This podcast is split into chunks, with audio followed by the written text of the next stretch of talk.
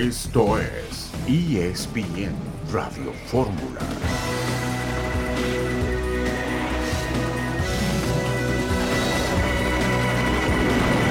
Amigos, ¿cómo están? Bienvenidos. Aquí estamos al aire en ESPN Radio Fórmula. Hoy que es lunes 19 de septiembre del 2022. No es un día cualquiera, no, no tengo que eh, recordar absolutamente nada. Y, vaya, hombre, el día que hemos eh, vivido aquí en la capital de la República y desde luego en otros estados del país, hasta donde llega la señal de Radio Fórmula, ha sido, ha sido algo muy, muy impresionante, muy fuerte y espero que todos se encuentren bien. Y durante la próxima hora les vamos a llevar lo mejor del deporte. Los saludo con mucho gusto a nombre de todo el equipo. Eitan Benesra, Eugenio Díaz, quien les habla, Ciro Procuna. Eitan, ¿cómo estás? Buenas tardes. Hola, Ciro, Eugenio, amigos. Eh, buenas tardes. Pues sí, eh, ojalá que todos estén bien, amigos. Y, uh -huh. y, bueno, conversar lo que fue un buen fin de semana de, de deporte. Hoy en el béisbol mexicano se acaba la temporada, juego 7 entre Sultanes y Leones, juego que tendremos por ESPN. Efectivamente, eh, me, me, uno a ese deseo de que todos ustedes que nos escuchan se encuentren muy, pero muy bien. Eugenio, ¿cómo estás? ¿Qué pasa, Ciro? Buenas tardes para ti, para Eitan Benerra. Eh, pues ya me pasó el sustito. Admito que sí, por momentos sí me asusté, pero bueno, al final superamos sin ningún problema esa situación, pero bueno, esto de los temblores, particularmente los que vimos en México, y particularmente en un 19 de septiembre, pues sí nos pone medio locos, Ciro, pero bueno, aquí estamos con mucho gusto para compartir una hora de deporte y hablando de fútbol nacional, bueno, América, Monterrey, Pachuca y Santos adentro ya con un, con un pie en la, la liguilla, faltan todavía varios lugares de la reclasificación por saber qué orden van a tener y bueno, se sigue hablando todavía de si fue o no gol aquel de Chivas frente al América y lo del partido pasado por agua de ayer en donde Cruz Azul, prácticamente podemos decir que Cruz Azul está dentro en la reclasificación y Pumas, gracias por participar. Sí, efectivamente, Pumas de la universidad se cae, no, no, no, tenía margen de error, tenía que ganar este partido. Cruz Azul ha acumulado buenos resultados ahora en este interinato con Raúl Gutiérrez, pero las sensaciones no son de un equipo que pueda ir en plano ascendente, que pueda eh, hacer algo en la fase final. Ya lo veremos. Pero bueno, fue un fin de semana en el que tuvimos clásico del fútbol mexicano, en que tuvimos eh, jornada en la NFL, en que tuvimos desde luego el combate de el Canelo Álvarez, Saúl, que le termina ganando por decisión unánime a Gennady Golovkin, con lo cual pone punto final a esta trilogía. Escuchemos parte del desenlace de este combate. ¡Oh, bombazo de derecha! ¡Tremendo veneno! Eh, cuidadito, alando aire está Golovkin. Un volado excepcional de Canelo. Bueno, Renato, la apuesta que sí ganaste es que los jueces de Las Vegas siempre 115, sorprenden. 113, no, sé, no, no, sé de dónde, no, sé la, de dónde. No la vi. Ahí escuchábamos parte del relato eh, que se llevó a cabo en ESPN en Star Plus de esta pelea que pone, decíamos, ahí tan punto final a esta trilogía. Renato Bermúdez encabezando el eh, equipo de transmisión de una muy buena cobertura que se le dio a esta pelea. Sí, una pelea que creo no fue espectacular. Eh, decían los dos peleadores, sobre todo Golovkin, fue muy táctica. Pues nos gustan más acción, más golpes, más, más emociones, pero creo, de hecho a mí me parecieron hasta justas las tarjetas para la ventaja que tuvo Saúl Álvarez. Sí, un Golovkin que cerró bien el combate, Eugenio, pero coincido, de los tres que tuvimos entre Canelo y Triple G, este creo que dista mucho de ser el mejor. No, quedó a deber, pero también hay que entender, pasaron muchos años, Ciro. La verdad es que a mí me gusta mucho el box, veo casi todas las peleas y, y, qué difícil competir, por más que sea Triple G a los 40 años, te das cuenta que ya se juega o se, o se tiene otra velocidad, ¿no? Eh, en la pelea. Y el Canelo la sobrellevó, tampoco se, se arriesgó a mucho el Canelo. Yo pensé que iba a buscar el knockout, pero al final ni eso. Parte de los temas, nosotros continuamos.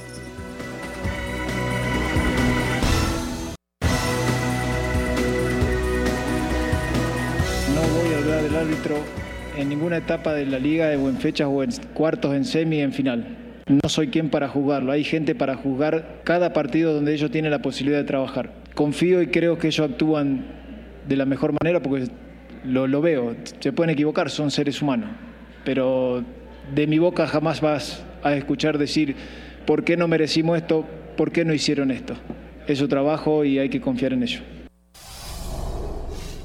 Fernando Ortiz eh, no, no emite opinión del árbitro, pues cuando tienes la victoria de tu lado, evidentemente Em, pues es, fácil eh, llevar ese rumbo y no estoy criticando a Fernando Ortiz, creo que su equipo gana con justicia 2 eh, a 1 a las Chivas y hombre, cuando cometes un error como el de Olivas al minuto y medio de iniciar el partido, le concedes un penal a un equipo que viene tan enrachado, hay consecuencias. Cuando no eres contundente ante las oportunidades que generas, que tampoco es que hayan sido muchas de parte de las Chivas, o te encuentras con el portero rival, como le pasó a Guadalajara en el caso de Ochoa, pues misma historia, hay consecuencias y, y en un juego de esta naturaleza, en donde ciertamente, Eugenio, tienden a igualarse, por muy bien que vaya el América, y las Chivas que venían de perder aparatosamente ante Tigres, pero generando un montón de ocasiones de claridad. Cuando, cuando no aprovechas ese tipo de oportunidades, pues ahí están los resultados. Em, creo que América gana con justicia este partido. Vuelvo a lo mismo.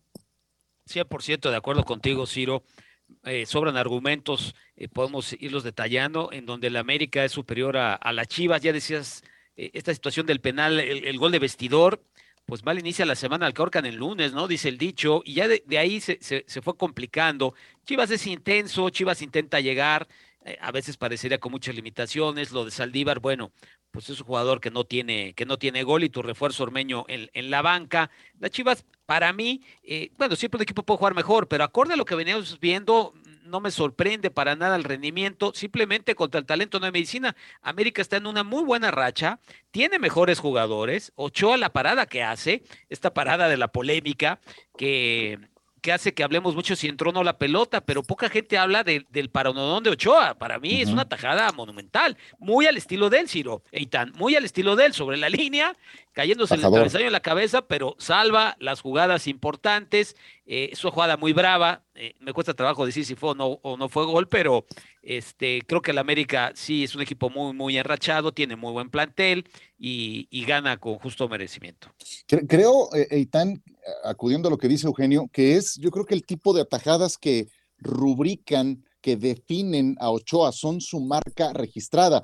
Ochoa puede tener eh, situaciones desafortunadas cuando tiene que medir balones aéreos, pero cuando se trata de eh, reaccionar, de utilizar sus reflejos, de atajar, esas son sus mejores intervenciones, sus mejores lances. Eitan, ¿estás ahí? Y aquí estoy, aquí estoy. Estaba viendo otra vez la tajada. Estás muteado, maestro. No, estaba muteado, exactamente. No, eh, reaccioné no tan rápido como Choa, pero reaccioné también. Eh, Sí, esa es como la marca de la casa, ¿no? Lo de reaccionar.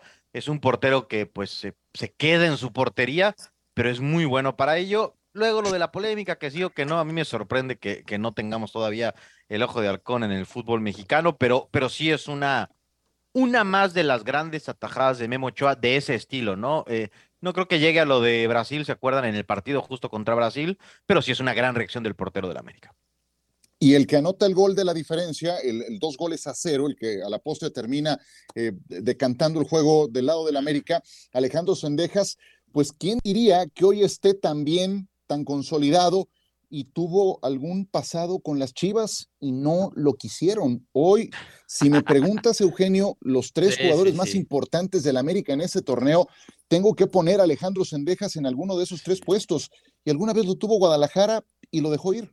Bueno, esas historias no son nuevas ni se van a terminar. Siempre alguien se equivoca o tiene mal ojo o, cuando se, se monitorea al futbolista igual no no no le pasa muy seguido a las Chivas, Eugenio. Sí, exacto, tienes razón. E, el problema es que es a Chivas, que es un equipo que juega solo con mexicanos, entonces el error se magnifica, definitivamente se magnifica, porque este chavo es muy, muy, muy talentoso. Digo, historias de jugadores que han sido eh, corridos o no aceptados de clubes y que terminan trufando en otras instituciones, hay muchas. Franco este, Baresi, Franco Baresi, eh, le dijeron que no en el Inter y triunfó es correcto. En no, no, no, en Cruz Azul.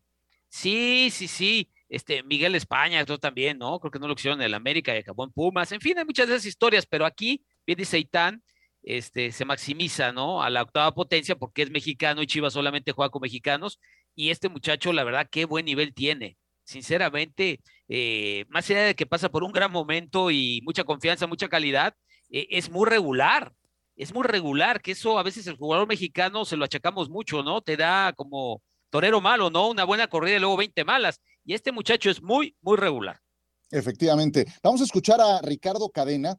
Eh, él no, no estuvo en la misma sintonía de, de Fernando Ortiz.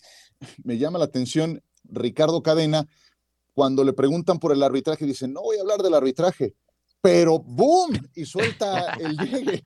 Entonces, pues sí, terminó dando un raspón. Lo escuchamos. Y bueno, del arbitraje, pues nuevamente, ustedes juzguen las, las acciones. Hay una imagen muy clara, muy clara en, en, en, redes sociales que ustedes son, son los que tienen que juzgar. Que yo del arbitraje, como dije, no hablo, pero hoy en día es terrible. Yo no, no la pude ver hasta ahora y yo no entiendo por qué no fueron a revisarla. Ustedes juzguen, yo no voy a hablar, pero fue terrible. Entonces, pues sí, sí terminó hablando, ¿no? Y yo estoy con lo que decía Itán, o sea, ¿qué, qué no genera esta liga eh, como para tener ese recurso tecnológico que te quitaría un montón de broncas? Entonces, eh, pues este tendría que ser una de las encomiendas inmediatas, ¿no? Para, a lo mejor pasan juegos y juegos y juegos y no lo utilizas, pero ve nada más, cae en un juego de esta importancia que mucha gente estaba viendo y no te queda claro. Si a mí me preguntan, yo creo que no hay una evidencia incontrovertible de que ese balón entró. De acuerdo, de acuerdo. Pero si nos vamos nada más a, a, a, quedar con esa imagen, pues entonces estamos perdiendo de vista un montón de cosas, ¿no, Aitán? Sí, eh, está demasiado simplificar. O sea, e, es un exceso el pensar que, pues, ah, ya esa jugada define todo. No, al final, yo creo además que, pues, el América es mejor que el Guadalajara, lo demostró, es un partido con muchos ojos, pero sí, eh, aunque hace mucho ruido esa jugada, pues hay, hay 90 minutos que definen quién gana y quién pierde. Exacto. César Caballero con la actualidad del América. César, ¿cómo estás? Hola Ciro, ¿cómo te va? Qué gusto saludarlos. Bueno, el América hoy decidió descanso después de la victoria frente al conjunto del Guadalajara. Estuvo de día libre tanto domingo como lunes. Regresarán el día de mañana a la actividad, pero será para viajar a la ciudad de Nashville, donde el próximo miércoles enfrentarán al conjunto de la MLS en una de estas eh, demostraciones que están haciendo por el venidero torneo de la Leagues Cup.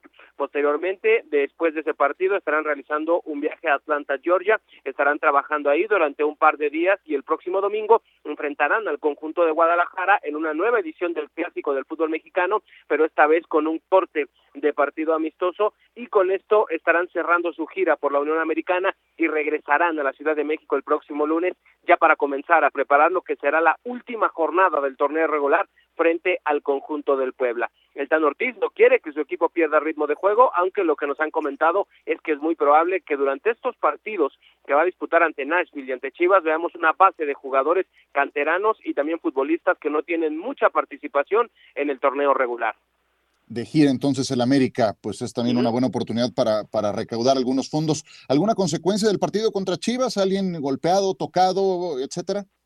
¿Qué consideres Afortunadamente parece que Parece, que todos están bien, pero lo que me han dicho es que realmente no pasa de, los golpes normales de un partido de fútbol, del cansancio, de, del esfuerzo de estos 90 minutos que se disputaron en la cancha del Estadio Azteca. Habrá que estar muy pendientes del tema de Luis Fuentes. Hay que recordar que el defensor incluso salió a calentar previo al partido contra el Guadalajara. Él estaba anunciado en la alineación oficial, sin embargo, se resiente de esa molestia en el tobillo que platicamos durante los últimos días y por esa razón prefieren sacarlo, no arriesgarlo a que se pueda lesionar de una manera más grave y por eso jugó Chava Reyes. Quizás es la única duda que pueda tener América, que es lo que va a hacer con Fuentes. Lo que me dicen es que es muy probable que sí viaje, pero que no tenga actividad, sin embargo, estará recuperándose junto a los entrenadores del club, junto a sus compañeros. Mismo caso de Bruno Valdés, se espera que los dos futbolistas puedan estar listos para después de la fecha FIFA, pero no van a arriesgarlos en estos partidos amistosos. César, muchas gracias, un abrazo. Que estén muy bien, excelente tarde. Muy bien, muchas gracias a César Caballero. Eh, nos quedan dos minutos para ir a pausa. América, estupenda racha, histórica, victoriosa, ganó todos sus clásicos, o sea, le, se impuso y con diferencia a algunos de sus principales rivales. Eh, y pues, eh, ¿es, ¿es entonces también, Eugenio, el principal candidato a ser campeón? Sí, sí, sí, sin duda. Eh, hay que esperarlos, ¿no? Porque la liguilla es otro torneo, pero América se ve sólido terminando bien el torneo. Me quedé pensando lo que decía César, que seguramente jugarán suplentes contra Nashville para guardar al equipo eh, para enfrentar la última jornada frente al Puebla, que es una aduana complicada.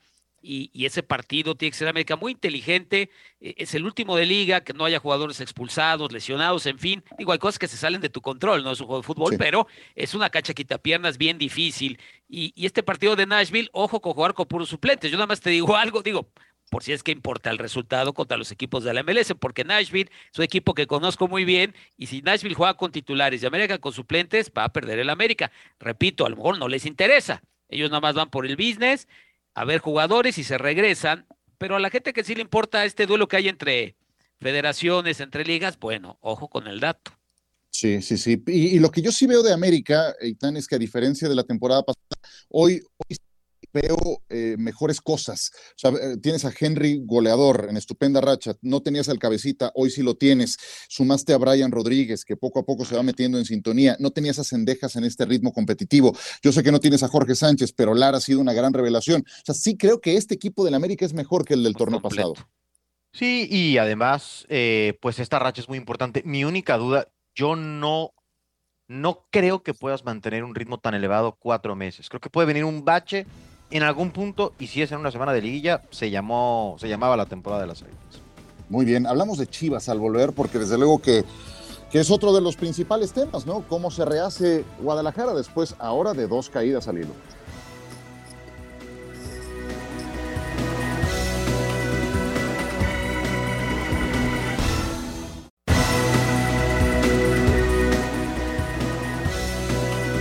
Chivas eh, ahora tienen que procesar una segunda caída consecutiva. Eh, yo discutía en Fútbol Picante el sábado en la noche eh, algunas declaraciones que surgieron del seno del equipo del Guadalajara. escuché a Alexis Vega, escuché al Chicote Calderón, al propio Fernando Beltrán, hablar de que el más grande era justamente el equipo de Guadalajara. Y mi memoria se trasladó a unas declaraciones que también en la víspera de un clásico dio el pollo briseño y, pues qué arrepentida al día siguiente, ¿no? Cuando, cuando le quieres poner sal y pimienta al partido, que eso se agradece, Eugenio, pero si luego ya en las acciones o en el partido no sacas el resultado y te traes una derrota, pues duele más, ¿no? Sí, sí, estoy de acuerdo contigo. Eh, es como una receta, ¿no? Ya aprendida, ¿no? Cuando viene el clásico, pues como que ya sabes qué van a declarar, ¿no? más o menos, ¿no? Eh, pero sí tiene sus riesgos, sobre todo por la racha y la calidad de plantel que ha montado ahora el América y lo que es Chivas, ¿no? Porque Chivas, eh, yo sigo pensando que es un equipo que tiene sus limitantes, eh, que entró en una buena racha después de una pésima y que ahora, bueno, ha ligado dos, dos derrotas, ¿no? Más allá de que el clásico es el clásico y que no importa la posición en la tabla y todo este rollo, pero futbolísticamente hablando, había pocos elementos para pensar que Chivas en el Azteca saldría con la, con la victoria, ¿no? Sigo viendo muchas carencias, repito, traes refuerzos como Mozo, no juega, Ormeño no juega este, algo está mal ahí, ¿no? Más allá que los que jugaron, bueno, hicieron su esfuerzo y bueno, Beltrán salió expulsado, también hay que decirlo, no van a contar con él para, para el próximo partido. Sí, hablar tiene sus riesgos siempre. Exacto, sí, más tienes que eh, tienes que después respaldarlo con acciones en el campo, ¿no? Y Guadalajara pues se quedó corto, eh, le venía, eh, venían de perder Eitan a mitad de semana contra los Tigres. De acuerdo, hay que ver cómo fue el trámite del partido, pero te hacen cuatro goles, ¿no? Hiciste figura al portero rival, pero te hacen cuatro goles finalmente, ¿no? Sí, al final, pues no es un deporte de apreciaciones, es un deporte de resultados, ¿no? Y, y no fue una buena semana ante dos buenos equipos candidatos al título, ¿no? Entonces parece como que Chivas muy rápido regresa a su realidad de que es un equipo que, que puede competir con la media tabla y por ahí dar sustos, pero que está, me parece a mí al menos, lejos de los verdaderos candidatos. Actualidad de Chivas, Jesús Bernal, ¿cómo estás? Saludos, Ciro, compañeros, muy buena tarde para ustedes y la gente que nos sintoniza. Pues el equipo del Guadalajara irá a los Estados Unidos a, a recaudar dólares Tendrán dos partidos de preparación en la Unión Americana aprovechando la fecha FIFA, primero el próximo miércoles ante el equipo de Cincinnati y después el domingo contra las Águilas del América en la ciudad de Atlanta, Georgia. De hecho, el día de hoy estarán viajando por la noche en un vuelo charter a Cincinnati para ya quedar concentrados de cara a este compromiso sin los cuatro seleccionados nacionales que tiene el Guadalajara el caso de Alexis Vega, Fernando Beltrán y Roberto El Piojo Alvarado con el equipo nacional mexicano de fútbol, en tanto que Santiago Ormeño hará lo propio con la selección de Perú. Entonces, debido a esta situación, el profe Cadena llamará a algunos juveniles para completar la plantilla y realizar este viaje a la Unión Americana, Ciro. Entiendo, Jesús, que el sismo de este mediodía se sintió fuerte también en Guadalajara. Eh, primero, eh, ¿cómo, ¿cómo estás? ¿Cómo está todo por allá? Y si el equipo estaba eh, reunido, estaba terminando entrenamiento, qué sé yo, o estaban con día libre. Este, fíjate que sí, se sintió bastante fuerte, además fue bastante extenso también el, sismo de 7.4 grados, afortunadamente estamos bien. Hasta ahora los reportes que hay aquí en la ciudad es que eh, no hay ni daños materiales ni, da ni vidas que lamentar hasta ahora, es, es lo que ha reportado Protección Civil. Y con respecto a Chivas, eh, no, ellos estaban de descanso, les otorgaron el libre el día o esta mañana, tendrán que reportar en Verde Valle por ahí de las 5 o 6 de la tarde para partir con rumbo al aeropuerto, así es que pues seguramente a los jugadores los tomó también en sus diversas actividades por separado. Por último, consecuencias del clásico, algún jugador con alguna dolencia, más allá de la expulsión a Beltrán, que seguramente le acarreará alguna sanción. Eh, Alexis Vega fue, se fue con sobrecarga al equipo nacional mexicano de fútbol. De hecho, el profe Cadena mencionaba esta parte, ¿no? Donde les pedían, sí. les pedían que, que, que, lo tuvieran con calma, ¿no? Por, por el hecho de que presenta una sobrecarga muscular para no lesionarlo y que esto le permita que lo utilice el Guadalajara en un futuro. Pero fuera de Alexis, no, todo el plantel al 100%. Saludos, saludos. Gracias, Ciro. Saludos. Este hasta Guadalajara. Eh, ¿Qué va a pasar con Chivas? Si pierde con Cruz Azul, reclasificación, pero de visitante, el panorama no es muy bueno, ¿no? Porque si pierde con Cruz Azul sería tercera derrota consecutiva. Bueno, cuarta si tomamos en cuenta el juego de Cincinnati, porque ese también lo va a perder. Cincinnati está enrachado y es buen equipo. Este, pero bueno, hablando de la liga, el panorama no es muy bueno. Esa es la verdad, ¿no? Sobre todo si pierde con Cruz Azul. Saludos, Eugenio. Buenas tardes. Sí, la verdad es que a ver, creo que perdimos contacto con Jesús. Sí, efectivamente, perdimos contra, contacto con Jesús. Vamos a ver si lo podemos eh, recuperar para, para, esta pregunta. Eh, pero bueno, en lo que eh, lo recuperamos, creo que esto termina por, por ubicar a Guadalajara. ¿Cuál es la realidad de Guadalajara entonces? ¿Es esto que vimos en estos últimos dos partidos o es un equipo que sí puede aspirar a algo en, en lo que resta de campeonato? Está complejo, está complejo porque tiene 22 puntos de séptimo lugar si pierde con Cruz Azul, va a bajar varios peldaños. Hay que ver mezclas de resultados, obvio, ¿no? Pero todo indicaría que sería visitante. Sí. Que sería visitante. Hay que ver con quién le toca, ¿no? Hay que ver con quién le pero, toca. Ah, está complejo. El pero una pregunta. El, el, alcanzar algo más sería como sí tener chance de ser campeón, porque yo eso sí lo veo ah, no, no, posible. No, o sea, no, no, no, creo que meterse, meterse a la liguilla, a liguilla sí, eso es Chivas, ¿no? Para mí, Chivas entre el 6 y el 10 ese es, le da para eso el plantel, le da para eso la expectativa. es un equipo muy popular que se magnifica lo bueno y lo malo, pero creo que del 6 al 10 se la puede vivir feliz de la vida, a veces semifinal, a veces no calificarán, de vez en nunca un campeonato. Pues. pero la localidad es importante. En el repechaje es importante no, claro. la localidad. Entonces, si, si pierde con Cruz, es Cruz Azul, ¿no? Su último partido. Uh -huh. Sí. Si, si, si pierde ya se complica la situación, si hay cierta mezcla de resultados, entonces tienes que ir a ganar a cancha ajena y yo no lo veo tan, yo particularmente no lo veo tan viable y, y, y factible eh, que se vaya a dar de esa manera, porque además ya llegarías con tres derrotas, eh, en fin, creo que todo, todo importa, todos estos detalles que estamos comentando importan para que aumenten o reduzcan las posibilidades de poder seguir avanzando, básicamente, ¿no? Lo del sí. título, bueno, esa es otra historia. Sí, recuperamos a Jesús Bernal. Además de completar la, respuesta que le dabas, Eugenio, eh, a estas alturas se puede hablar de continuidad en el caso de Ricardo Cadena, porque creo que también, Jesús, hay, cosas positivas en la gestión de Cadena, entendiendo la naturaleza de, cómo se maneja Chivas, ¿no? Contestando primero a, Eugenio Ciro, este, pues es, es, el tema, ¿no? De, de lo, de este contraste que ha tenido el equipo del Guadalajara ocho partidos sin ganar, después siete sin perder, ahora acumula dos derrotas y con esta posibilidad de que si Cruz Azul los llegara a vencer, pudieran caer hasta el lugar número once de la clasificación general, Correcto. lo cual evidentemente complicaría la situación porque te tocaría Tigres o te tocaría Toluca de visita dentro del repechaje, ¿no? Entonces el panorama es diferente a que te toque el San Luis o te toque el Necaxa en casa. Por eso la importancia de, de ganar ese partido dentro de dos semanas. Y con respecto al tema de la continuidad, eh, no, no está definido el asunto pero Ricardo Peláez en la última entrevista que dio para los medios de Chivas, para Chivas TV, mencionaba que hoy el proyecto ha cambiado y que hoy el proyecto es darle eh, oportunidad a los jóvenes comenzar a consolidarlos y hablaba de que pues no tenía mejor candidato para hacer eso que Ricardo Cadena, dado que el técnico del Guadalajara es el único que ha avanzado por todas las categorías y que conoce a la perfección eh, pues todo lo que hay de materia prima, ¿no? Una historia así similar como la del Güero Real o la del propio Fraín Flores, que emergieron desde las fuerzas básicas para en algún momento convertirse en los técnicos del primer equipo. Entonces, eh, si bien el tema no está definido, al ser cadena un, alguien institucional no es como que le rehacen un contrato y toda esta parte, eh, pues eh, la tendencia sería que sí, pero habrá que ver qué pasa en, en, en el final de campeonato para el Guadalajara. Jesús, ¿qué se comenta en Guadalajara de las escenas que se dieron al final del combate del Canelo allá en Las Vegas y que de repente se veía ahí un hombre muy alto con cachucha, con gorra y era el dueño de la chivas. Estaba buscando negocio, estaba buscando empresas para invertirle. pues Está sí, buscando pero, rival al Canelo. pero, pero ese, e- ese día, ese día, yo creo que a más de uno sí le habrá incomodado, ¿no? Ver a tu presidente y, y no es la primera. en otra historia, Sí. ¿no? Sí, Eugenio, de hecho, pues polariza mucho la opinión pública aquí en la ciudad.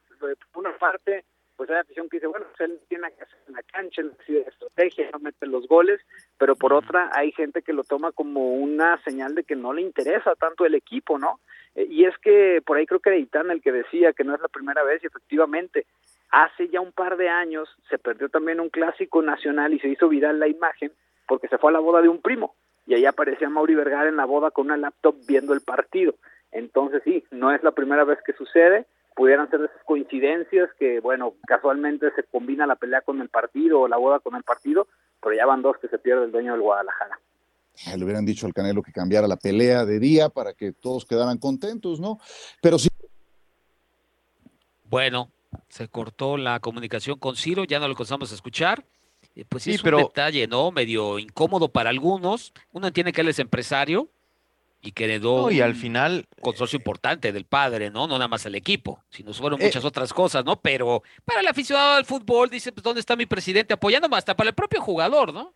pues sí, aunque digo, eh, siendo sinceros también, Eugenio, amigos, pues eh, yo no soy de los que, de los que, yo no soy aficionado a que estén presos al equipo. No se ve bien en lo público, pero bueno, tiene todo derecho de ser un sí, empresario sí, sí, que es que Chivas sea un brazo más de Se su entiende. consorcio, solamente que no se ve bien, eso sí. Bueno, Sí, que- y que- o sabía que iban a perder, ¿no, Ciro? Mejor no me paro. No, no sé, no sé, pero creo que no se escuchó lo que dije hace un momento, eh, eh, una disculpa, pero decía que no me imaginaba a Florentino Pérez ausente de un Real Madrid contra Sí, Barcelona, claro, ¿no? De Digo, son- figuras de autoridad que creo que es importante que estén donde deben de estar si son Sí, los sí, máximos gestores de un equipo de esa importancia, ¿no? Entonces, bueno, en fin, que Chivas eh, tiene otra derrota que procesar y cómo están extrañando. Yo no sé si JJ Macías es ese killer que necesita Guadalajara, pero mientras no tenga un goleador con la puntería fina, con la pólvora seca, Guadalajara lo va a pasar mal. Ya regresamos.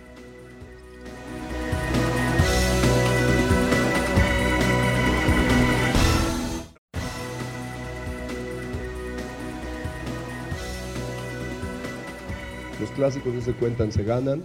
Y qué bueno que hoy, hoy nos tocó estar de ese lado, ¿no? ¿Por qué? Porque nos ha tocado estar en otros escenarios, pero creo que hoy, hoy el equipo eh, pudimos jugar mejor, sin duda, pero el, el resultado es lo que nos tiene felices porque además es lo que estábamos buscando, ¿no? Creo que los, el, el partido se dio de formas muy circunstanciales, pero eh, resistimos, resistimos defensivamente, que eso también es bueno, y, y- y el clásico es nuestro. Los jugadores son los primeros que están abatidos por esta situación.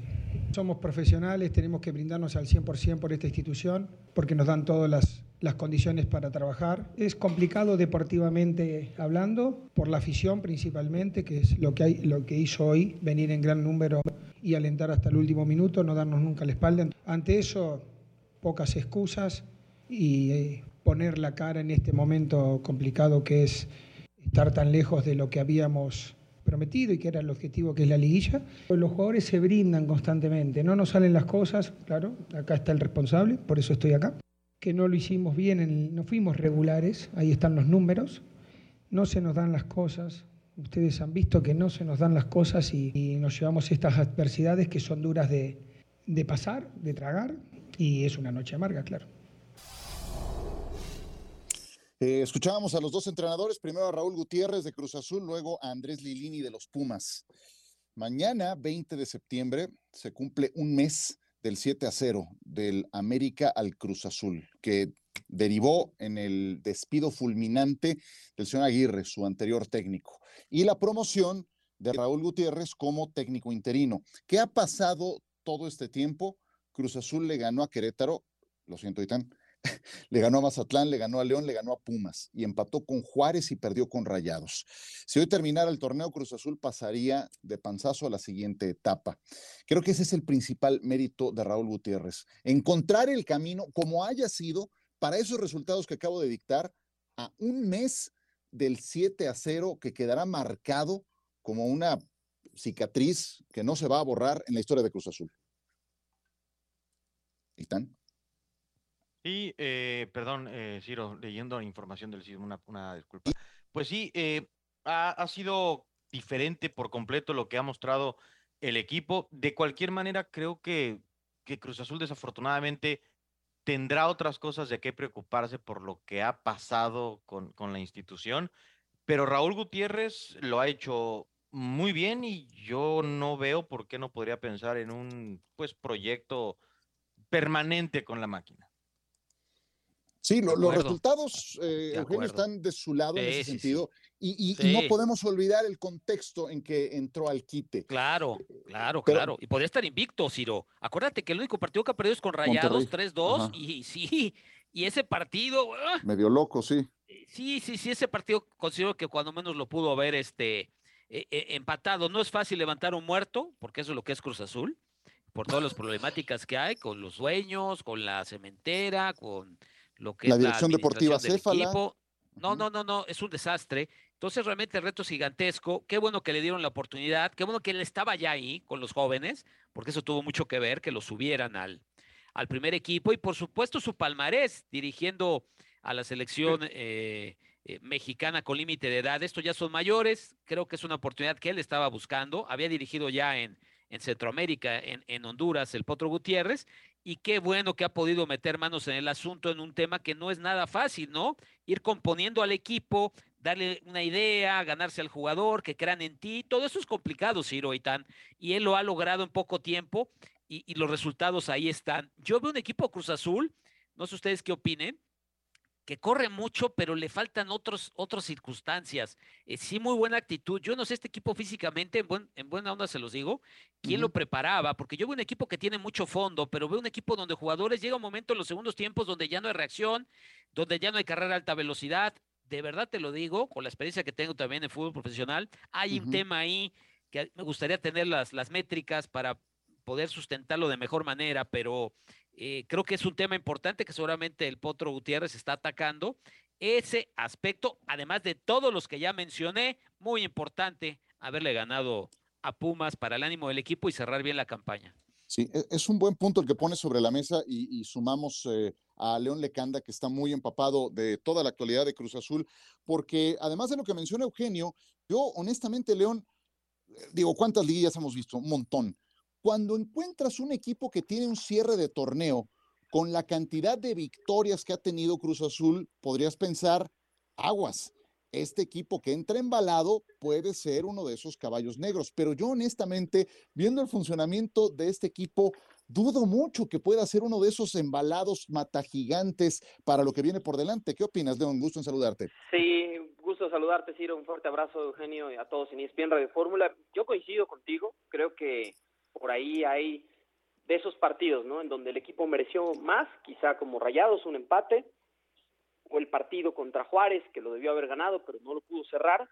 Y bueno, estaríamos hablando de que en lugar de eh, 13 de 18 puntos, tal vez el equipo llevaría 16 de 18 en la era de, de Raúl El Potro Gutiérrez. Sin embargo, no ha sido tampoco demoledor, no ha sido avasallador, no ha sido un equipo que en ninguno de sus partidos que ganó ni contra Querétaro, ni con Mazatlán, ni León, ni Pumas, que por cierto tampoco han tenido un gran torneo ninguno de estos cuatro equipos.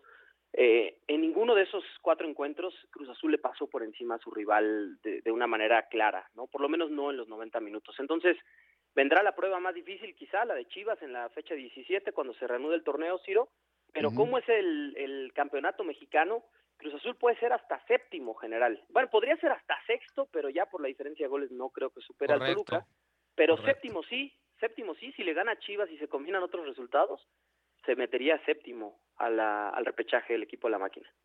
Ya, ya he visto tantas cosas de esto. América era sotanero y terminó cuarto el torneo pasado sin ir más lejos, ¿no? Entonces, eh, en fin, que, eso no quiere decir que hayas tenido un buen torneo, ¿no? O sea, finalmente la pintura completa te entrega, te entrega cosas impresentables en el caso concreto de Cruz Azul. Em, eh, danos actualidad del equipo cementero, mi querido León, y también de los Pumas, venga. Sí, Ciro, brevemente, en el caso de Cruz Azul hay buenas noticias porque el equipo Finalmente tuvo hoy y mañana días de descanso, podrá ir recuperando a sus piezas. El técnico Raúl Gutiérrez hace eh, un par de horas pude charlar con él brevemente después del sismo em, y me contaba, ¿no? El Potro Gutiérrez que el equipo había quedado, sobre todo ayer en la segunda parte contra Pumas, ya bastante eh, afectado físicamente, ¿no? Del trajín de la semana, Mazatlán, León y Pumas, ¿no? En ocho días. Entonces tendrá ese descanso solamente pierde tres jugadores, es muy distinta la, el panorama, ¿no? De cuando eran las fechas FIFA en la era de Juan Reynoso, donde se iban ocho, nueve o hasta diez seleccionados. Ahora Cruzul solo tiene a Charlie Rodríguez, Uriel Antuna y el peruano Luis Abraham, que por cierto con el Potro Gutiérrez ni siquiera juega. Entonces podrá ir recuperando a sus piezas y entre ellos tres elementos lesionados que seguramente estarán ya listos para la fecha 17 contra el rebaño, que son Rodolfo Rotondi, el extremo titular izquierdo, Jaiber Jiménez, que por ahí ha competido como lateral, y también Alejandro Mayorga en la misma posición de lateral izquierdo. Así que por ahí quizá el único que se pierda el partido con Chivas sería el paraguayo Juan Escobar. Perfecto, León, muchísimas gracias. Un abrazo grande. Abrazo fuerte a todos, saludos. León Lecanda en ESPN Radio Fórmula. Escuchemos al Canelo y abrimos tema de lo que pasó en boxeo este fin de semana. Venga. ¿Esta lesión es durante la pelea o ya la traías? No, esta lesión no es durante la pelea, esta es una lesión que ya traía desde la pelea de Caleb Plan, pero por desidia de que, ah, luego y luego. Pasión, determinación y constancia es lo que te hace campeón y mantiene tu actitud de ride or die baby. eBay Motors tiene lo que necesitas para darle mantenimiento a tu vehículo y para llegar hasta el rendimiento máximo. Desde sobrealimentadores, sistemas de sonido, tubos de escape, luces LED y más. Si buscas velocidad, potencia o estilo, lo encontrarás todo en eBay Motors. Con más de 122 millones de piezas, siempre encontrarás justo lo que buscas. Y con Guaranteed Fit de eBay, tienes la garantía de que tu pieza quede perfectamente a la primera o se te devuelve tu dinero. Porque con eBay Motors, quemas llantas y no tu dinero. Con las piezas que buscas, a los precios que quieres, tu auto se convertirá en el MVP que te dará el triunfo eBay Motors. ebaymotors.com. Solo para artículos elegibles se aplican restricciones. Se me hizo se me hizo todavía más fuerte para la pelea de b pues no podían a veces ni, ni agarrar un, un, vaso, entonces tengo que, tengo que ahora sí que hacerme cirugía en, en, la muñeca. Después de esto, a lo mejor la siguiente semana me voy a, me voy a, me voy a hacer la cirugía. Con esas condiciones, ¿qué calificación te pones este fin de semana de la independencia? Mira, di lo mejor de mí y con las condiciones en, las que estaba, eh, en los entrenamientos no pude hacer mucho costal por lo mismo, por mi mano, protegerla. Este, en las condiciones que hice una gran pelea, eh, me sentí muy rápido, me sentí bien, pero al final de cuentas ganamos y es lo que, lo que, lo que importa. Hablar del futuro, eh, Bibol, Charlo, Benavides, quizá está ahora además pensando en el tema de la muñeca, no sé cuánto tiempo te han dicho que pudiera estar fuera. No, ahorita pues obviamente vamos a, ocuparnos de, lo que es mi mano y, poder tener el, descanso y la recuperación, las, terapias que, requiere y, volver el siguiente año, a ver si en mayo o septiembre, todo depende de lo que me diga el doctor. Sí, eh, a, tiempo atender ese tipo, ese tipo de situaciones, sobre todo porque vienen peleas muy duras. Felicidades, Saúl, finalmente, después de cuatro años, gritas Viva México en Las Vegas. Así, así es, estoy muy contento de estar aquí en estas fechas tan importantes y con una victoria envuelto en estas peleas. Estoy muy, muy agradecido con toda la gente. Lo que explica Canelo Álvarez en esta entrevista con Salvador Rodríguez, pues te dice todo, Eitan, del por qué eh, se vio como se vio. Pocas veces había visto al Canelo, no sé, tan, tan, terminando tan cansado, yo creo que es la palabra, eh, la, pelea, no lo vi tan entero físicamente como otras veces. No sé si tú coincidas. Eh, pues sí, un poco también, y por más que tenga 40 años, pues todavía tiene calidad Triple G. Me parece que el Canelo quería ganar la pelea, lo hizo. Otra vez, dos de las tres tarjetas estuvieron a punto de dar empate. A mí me parece que fue una pelea más más cómoda para, para Saúl Álvarez, eh, pero no fue vistosa la pelea, no fue espectacular. Sí creo que ganó el mexicano. Lo que me llama la atención es que ponga en duda que pueda estar para mayo. Eh, pensaría yo que es tiempo suficiente de septiembre a, a febrero, marzo, como para estar al 100%, pero también habrá que ver qué paso quiere dar el Canelo en su carrera, porque él es quien escoge a los rivales. Es el derecho que tienen los boxeadores más importantes del planeta y el Canelo es uno de ellos. Sí, y, como que se despejan todas las dudas, ¿no, Eugenio? De, esta rivalidad con Golovkin. Aquí creo que queda rubricada la trilogía, a menos que pudieran eh, llegar a un acuerdo más adelante, pero creo que, creo que ahí el más difícil de convencer va a ser Golovkin después de los 40 años, pero sí creo que eso como que termina de despejar dudas, aunque ya no vi tanta repercusión después de esta pelea, no sé si tú coincides. No, de acuerdo contigo al 100. Ahora entiendo por qué el Canelo no fue por, por el knockout, con una muñeca lastimada, pues era imposible, siendo sinceros, era imposible. Yo no sé por qué estas cosas se permiten, ¿no? Que un boxeador lastimado, eh, porque la lesión ya es de antes, no es de la pelea este, porque la Comisión de Box de Las Vegas permite que un peleador, un boxeador, pues suba al ring para una pelea tan importante con una mano lastimada, este, pero bueno, eh, bien por el mexicano, eh, estoy de acuerdo con lo que dijo en términos de que dio una buena pelea dadas las circunstancias, y sí, de la trilogía se había anunciado que este va a ser la mejor, y la verdad fue la peor. Sí, eh, sí, y yo creo que también coincide con lo poco que propuso Golovkin. O sea, si tú partes en dos eh, el combate, la primera mitad, pues, yo, vi a un Golovkin muy, eh, muy poco combativo. Hay un momento por ahí del round 8-9 en que sí ves que le, entra mucho la más. conectó dos, tres veces, sí, sí, sí, sí, Y es ahí donde se pone buena la pelea, pero antes, antes yo no vi a Golovkin y así es muy difícil. Muy lento, muy lento, 40 años son 40 años, aunque es este supercampeón del mundo. Ya te pesa, traes el búfalo en la espalda, Ciro. Oh, no, las peleas, las peleas las hacen dos, no solamente, no solamente claro. ¿no? Entonces, sí, por y la primera parte fue muy reservada para, para, el, para Golovkin. Sí, precisamente. Por eso lo digo, traes el búfalo en los hombres, me imaginé la escena. Sí, Es que estoy por transmitir a los Bills de Búfalo y, y, esos vienen pesados, pero bueno, eso nos da pie para cambiar un poco a la NFL. Nos quedan poco menos de cinco minutos.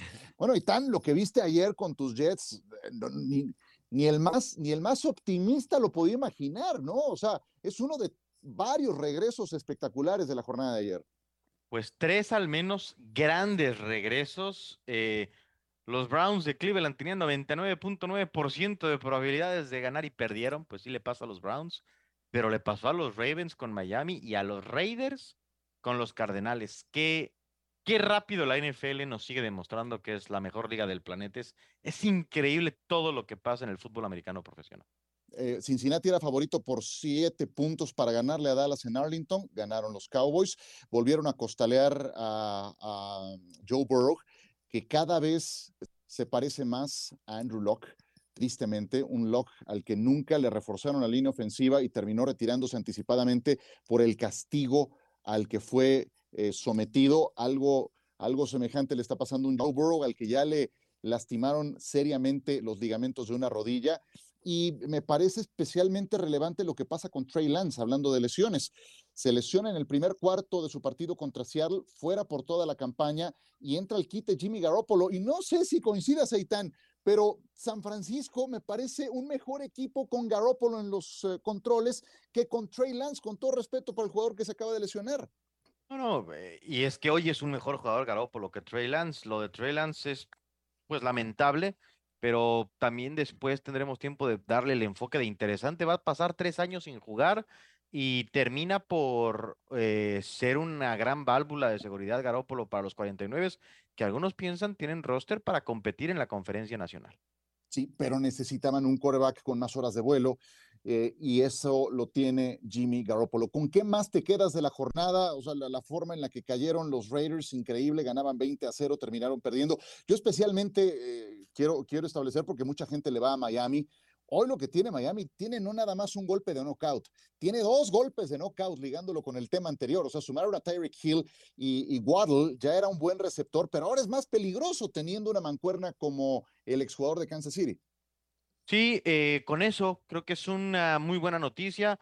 Eh, está respondiendo Tua. parecía que perdían ayer y feo, y regresan, no sé si para competir en la división, porque ahí están los Bills, a los que tendremos en Monday Night por ESPN, pero sí creo que como para pelear por playoffs, entonces gran, gran, gran noticia ver así a los, a los Dolphins y pues muchas cosas muy parejas, ¿no? Eh, Cleveland que pierden, los Patriotas que le ganan a los Steelers, que habían ganado, entonces, pues de nuevo, dos semanas y ya una locura de temporada en la NFL.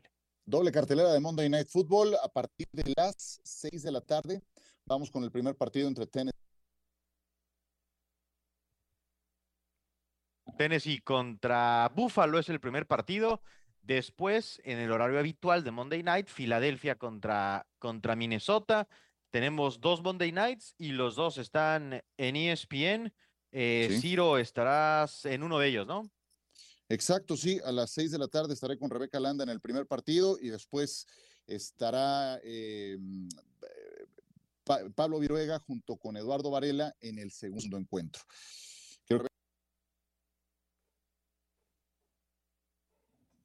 Bueno, eso en el fútbol americano, en el béisbol de Liga Mexicana, hoy se acaba la temporada. Hoy se termina la temporada del béisbol mexicano. Tenemos el juego 7 de la Liga Mexicana de Béisbol, Sultanes de Monterrey contra Leones de Yucatán. También estará en ESPN, así es que ahí los esperamos. NFL y béisbol. Hoy en el líder mundial ha sido una gran serie y una gran temporada y se termina el día de hoy. Correcto. Mi querido Eugenio, ¿algo que se te quede en el tintero para irnos?